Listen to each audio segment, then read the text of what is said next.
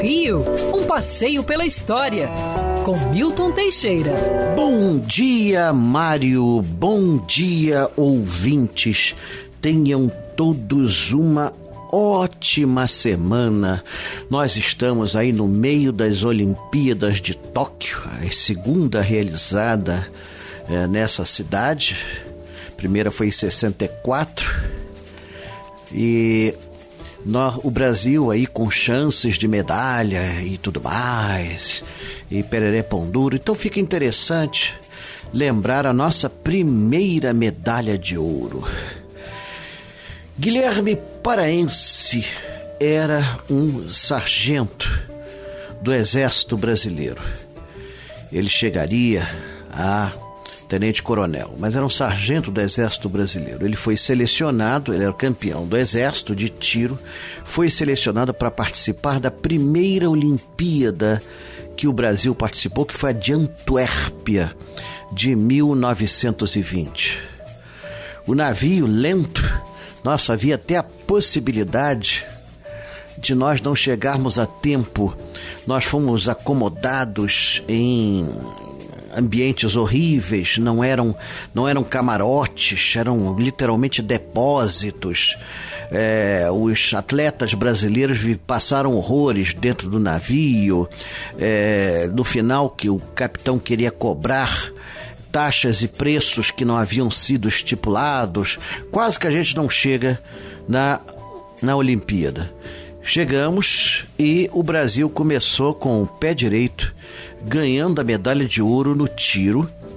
E tem uma história curiosíssima, né? A, a arma do brasileiro estragou durante a viagem ela apanhou água e tudo mais, apanhou umidade, estragou, enferrujou, não dava tempo de recuperar a arma e um atleta norte-americano emprestou um revólver Colt calibre 38, a arma mais imprópria possível para, um, para um, um, uma competição de tiro ao alvo olímpico. Não era nem ao menos uma arma de uso próprio para é, tiro desportivo. É, como hoje se sabe, né, as armas para tiro desportivo elas são moldadas conforme a mão do atirador. Todo o cabo é feito conforme a mão, o gatilho é adaptado para musculatura, tem todo um, um, um detalhe. E o Guilherme Paraense teve que atirar com esse revólver norte-americano que era um revólver de grande qualidade, mas não é de forma nenhuma um revólver olímpico. E ele ganhou a medalha de ouro e ainda por cima um colega dele ganhou a medalha de bronze. E o Brasil saiu muito bem dessa Olimpíada.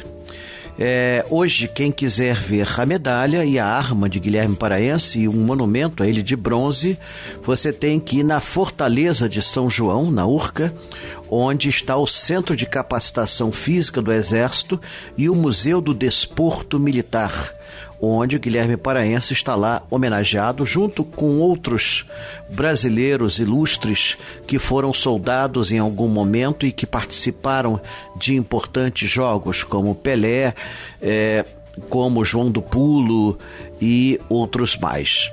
Então, lá eles têm preservado, tem uma vitrine própria com a arma do Guilherme Paraense.